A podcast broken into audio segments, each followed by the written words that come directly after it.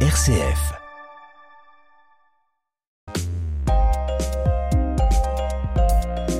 La découverte des exoplanètes, hein, ces planètes qui gravitent autour des autres étoiles que le Soleil, est pleine de surprises, Joël. Alors rappelons pour nos auditeurs hein, que la première détection d'une exoplanète date seulement de novembre 95. Oui, 1995. deux astronomes suisses, Michel Mayor et Didier Queloz, Ah bah découvrent depuis l'observatoire de Saint-Michel de Provence un objet d'une masse comparable à celle de la planète Jupiter, c'est-à-dire quelques 300 fois la masse de la Terre, gravitant autour de l'étoile 51 de la constellation de Pégase. Bah, Jusque-là, on n'avait découvert aucune exoplanète Alors, pour être juste, Joël, si. En 1990, une équipe de chercheurs américains découvre dans la constellation de la Vierge un pulsar, une minuscule étoile à neutrons super dense et dotée d'un très puissant champ magnétique. Elle tourne sur elle-même en un peu plus de 6 millièmes de seconde, soit plus de 160 tours sur elle-même à chaque seconde. C'est incroyable ça. Oui, les études menées depuis le célèbre radiotélescope d'Arecibo, hein, dans l'île de Porto Rico, hein, aujourd'hui, aujourd'hui disparu, vont montrer que ce petit corps céleste, vestige de l'explosion d'une étoile géante, possède au moins trois planètes gravitant autour de lui. Et des planètes qui auraient résisté à l'explosion d'une supernova? C'est possible ça? Eh ben, il semble bien.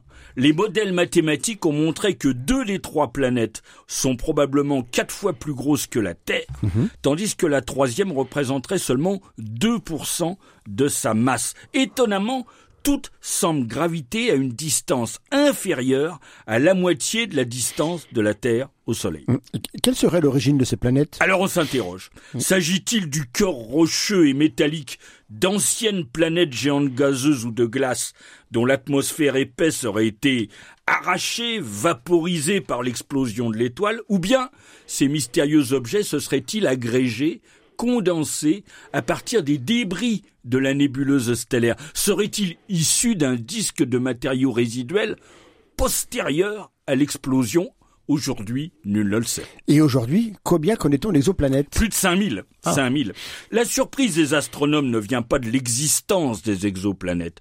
Bien des astronomes et des philosophes les avaient imaginées, de Giordano Bruno à, à- à notre astronome au Marnay Camille Flammarion. Non, que les autres étoiles possèdent euh, comme notre Soleil tout un cortège de planètes, la chose semblait naturelle, ça semblait aller de soi. Hum, Et d'ailleurs, pourquoi ferions-nous exception? Exactement. Et les astronomes pensaient que notre système solaire, avec son cortège de petites planètes rocheuses et métalliques denses, gravitant à proximité immédiate du Soleil, Proximité toute relative quand même. oui, c'est vrai, et, et son autre groupe de planètes géantes gazeuses et glaciaires, très éloignées, hein, lui, loin du Soleil, tout ça paraissait obéir à une règle générale bien établie, une loi mathématique empirique, hein, il est vrai, semblait même régir les distances séparant les orbites de chaque planète, la loi de Titius-Bode. hein. Bref, notre système solaire semblait devoir être représentatif, être l'archétype de tous les systèmes solaires de l'univers. Et ce n'est pas le cas. Ah bah non, pas du tout. Ce bel ordonnancement semble ne se rencontrer nulle part ailleurs qu'ici.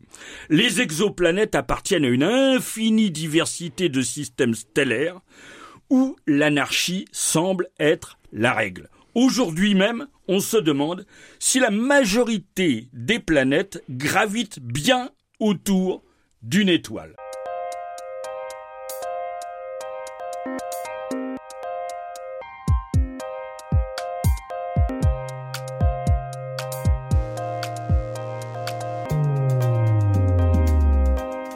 Bernard, tu veux dire que beaucoup d'exoplanètes sont des objets à la dérive dans le cosmos? Des planètes vagabondes, quoi.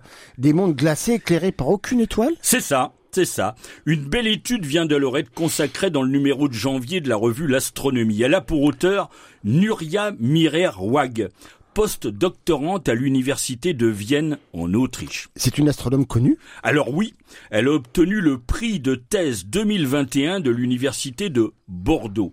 Ce prix récompense un travail remarquable sur la recherche et la mise en évidence de cette nouvelle catégorie de planètes dites errantes, découverte dans une région d'environ 80 années-lumière de diamètre dans la constellation du Scorpion et, près de celle d'Ophiuchus. La thèse de Nuria s'intitule Cosmic Dance. C'est un recensement complet des régions de formation stellaire proches, effectué sous la direction d'Hervé Bouy et de Javier Olivares Romero. Elle a soutenu sa thèse le 17 décembre 2020 et poursuit son travail au département d'astrophysique, aujourd'hui à l'université de Vienne. Soit, soit dit en passant, Joël, euh, à propos de Nuria Mirerwag, euh, les photos disponibles sur les, été voir sur les réseaux sociaux, hein, elles montrent que les jeunes astronomes d'aujourd'hui ressemblent quand même un peu plus à Penelope Cruz qu'à Isaac Newton. On a compris que c'était une jolie fille. Et que dit-elle? Alors elle rappelle en premier lieu que la masse de ces planètes vagabondes ne saurait excéder 13 fois la masse de la planète Jupiter, soit environ 4000 fois la masse de la Terre. Parce qu'au-delà de cette masse, ce ne serait plus des planètes, mais des étoiles naines brunes, je me trompe? Non, non, c'est exactement ça. La raison pour laquelle ces planètes sont largement inconnues, c'est qu'elles sont extrêmement difficiles à détecter. Mm alors à ce propos, ça ne sont éclairées par aucune étoile. Comment peut-on les observer? Alors, la première, c'est la méthode des lentilles gravitationnelles. Par sa gravité, la planète agit parfois comme une lentille déformante qui amplifie durant un court instant l'éclat d'une étoile plus éloignée. Ah euh, mais, mais, bien sûr, hein, mais... Cette méthode doit avoir ses limites quand même. Voilà, elle, permet de connaître approximativement la masse de la planète vagabonde, mais mmh. la méthode ne permet pas de connaître ni sa position exacte, ni surtout ses caractéristiques physiques. Pour son étude, Hmm. La jeune astronome, qui appartient quand même à une équipe internationale de 12 jeunes chercheurs, a eu recours à une méthode autrement plus efficace, l'observation directe. Ouais, mais ces planètes n'émettent aucune lumière visible. C'est vrai, mais lorsqu'elles sont très jeunes, elles rayonnent une faible lueur infrarouge qui diminue progressivement au fur et à mesure qu'elles se refroidissent. C'est la raison pour laquelle les jeunes chercheurs se sont intéressés à l'une des régions de formation d'étoiles les plus proches du Soleil. Les plus proches, c'est-à-dire? Alors, il s'agit quand même d'une zone située à 500 années-lumière, hmm. et mais qui où les objets se sont formés, voici entre 1 et 10 millions d'années seulement. D'accord, mais une fois la région sélectionnée, comment a-t-on pu obtenir des images des planètes vagabondes? Alors, en mobilisant certains des plus puissants télescopes optiques en service actuellement dans le monde, parmi lesquels le télescope Subaru d'Hawaï, hein, qui est mhm. doté d'un miroir de 8 mètres 20, le Very Large Telescope hein, au Cerro Paranal, euh, qui a la même ouverture, celui de 4 mètres de Cerro Tololo au Chili, et bien d'autres. Au total, on a utilisé les archives photographiques infrarouges euh, de 18 des plus grands télescopes du monde. Ça représente combien de clichés 80 000 images, la plupart prises dans le domaine infrarouge sur une période d'une vingtaine d'années. Mais ensuite, repérer les planètes errantes. Parmi des dizaines de millions d'étoiles et de galaxies, ça n'a pas été une mince affaire. Fort heureusement, toute la région de formation d'étoiles se déplace lentement par rapport au fond du ciel.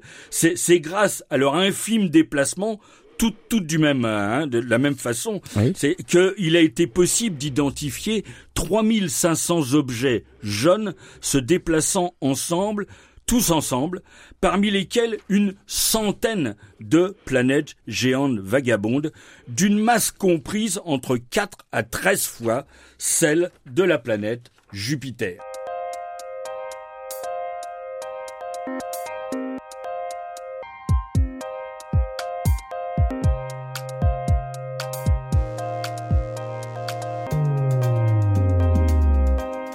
Alors, à partir de cette étude, peut-on déduire le nombre total de planètes errantes qui pourraient exister dans notre galaxie, la Voie lactée? Alors, selon Nuria Mirerwag, plusieurs milliards de planètes errantes géantes, toutes plus grosses que la planète Jupiter, pourraient exister dans la Voie lactée. Mais elle observe qu'il n'est pas encore possible de se prononcer pour des planètes plus petites que Neptune et encore moins pour les planètes de la taille de la Terre. pour longtemps encore, ces objets-là resteront impossibles à détecter. Oui, elles ont des luminosités dans le domaine infrarouge beaucoup trop faibles. Cependant, en général, les planètes plus petites sont beaucoup plus nombreuses que les géantes.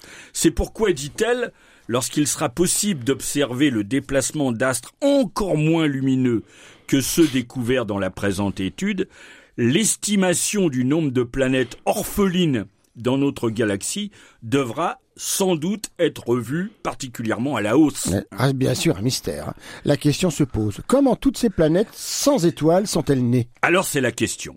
Ah. Et, et- oui, à partir de l'échantillon étudié par Nuria Mirerwag et ses collègues, on peut envisager plusieurs hypothèses. Aujourd'hui, certaines théories suggèrent que les planètes géantes gazeuses plus massives que Jupiter pourraient se former comme les petites étoiles naines rouges ou, ou bien les naines brunes, directement par effondrement et contraction à partir d'un nuage de gaz et de poussière. Au fond, comme s'est formé notre Soleil. Mhm. Et Dans ce cas-là, les planètes errantes ont toujours été. Exactement. Mais une autre théorie postule que les planètes vagabondes se sont formées comme les autres planètes, au sein d'un disque de gaz et de poussière entourant une étoile jaune nouvellement Ah formée. bah oui. À l'origine, ces planètes auraient donc appartenu à un système planétaire euh, qui, qui gravite autour d'une étoile. Oui, elles auraient dans un second temps été éjectées en, en raison sans doute d'effets gravitationnels. Et comment une planète peut-elle finir par être éjectée? Alors en subissant régulièrement une impulsion causée par l'action répétée d'une ou plusieurs planètes massives proches, ou bien parce qu'elles appartenaient à un système formé d'une étoile double Ah oui. ou d'une étoile multiple, autour desquelles les orbites peuvent rapidement devenir chaotiques, devenir instables, ou bien encore une planète peut être éjectée par l'effet d'attraction d'une étoile de passage. Oui. Alors de toutes ces théories pour expliquer l'origine des planètes errantes, laquelle est la bonne? Alors sur la base de l'échantillon étudié, il apparaît que les deux mécanismes paraissent indispensables, paraissent nécessaires pour expliquer le nombre aussi élevé de planètes vagabondes détectées. En d'autres termes, certaines des planètes errantes découvertes ont dû se former directement de manière isolée comme les étoiles, tandis que d'autres se sont sans doute formées dans des systèmes planétaires qu'elles ont ensuite, comme on dirait, lâchement abandonnés. Ah oui. Et a-t-on espoir d'en savoir plus sur ces planètes sans étoiles? Alors oui, parce qu'avec son, son grand miroir de 6 mètres 50 de diamètre, le nouveau télescope James Webb apparaît l'instrument idéal pour étudier les planètes errantes. S'agissant de l'échantillonnage de la centaine de planètes dont nous venons de parler, il semble d'ailleurs possible d'étudier la composition de leur atmosphère et de savoir si elles ont elles-mêmes des disques de gaz et de poussière semblables à ceux des étoiles.